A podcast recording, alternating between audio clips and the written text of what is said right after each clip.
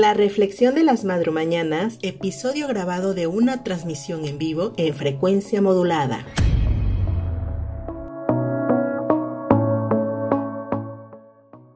Y vamos a platicar un poquito acerca de la paciencia. Es una actitud que llevamos los seres humanos para poder soportar algunos contratiempos o para conseguir algunas cosas sin que nos tengamos que desesperar. La verdad es que creo que muy pocas personas tenemos esa actitud de ser pacientes. La mayoría de nosotros quisiéramos que las cosas las hiciéramos o nos salieran bien en un ratito y eso es verdaderamente difícil y complicado. A veces eh, quisiéramos que las cosas se resolvieran rápido y a veces lo que tenemos que tener es un poquito de paciencia, es esa actitud de poder esperar. Creo que conforme vas teniendo más edad vas siendo un poquito más paciente, pero cuando eres muy joven quieres que todas las cosas se resuelvan rápido, que todas las cosas tengan solución o que todas las cosas eh, las logres en un santiamén y eso pues es complicado y es difícil. Creo que deberíamos de practicar la paciencia, de ponernos a pensar un poquito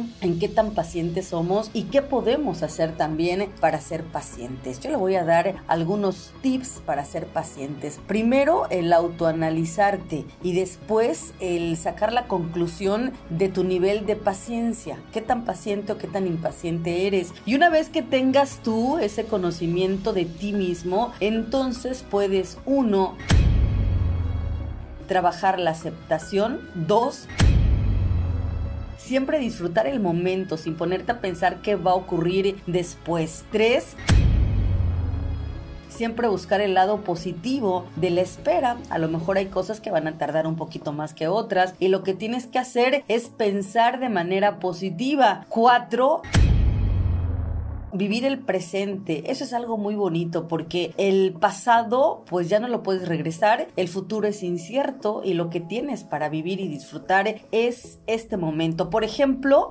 este día, este instante. Y finalmente cinco siempre intenta caminar con los pies sobre la tierra y ponerte a pensar que a lo mejor, aunque seas paciente, van a haber cosas que no van a salir como tú quieres, pero pues eso no importa, eso no va a cambiar absolutamente nada lo que quieras hacer y los planes que tengas también para realizar. Entonces hoy estamos reflexionando un poquito sobre ser pacientes. Yo sé que es difícil y complicado, sin embargo, de verdad no es imposible todo es posible en esta vida.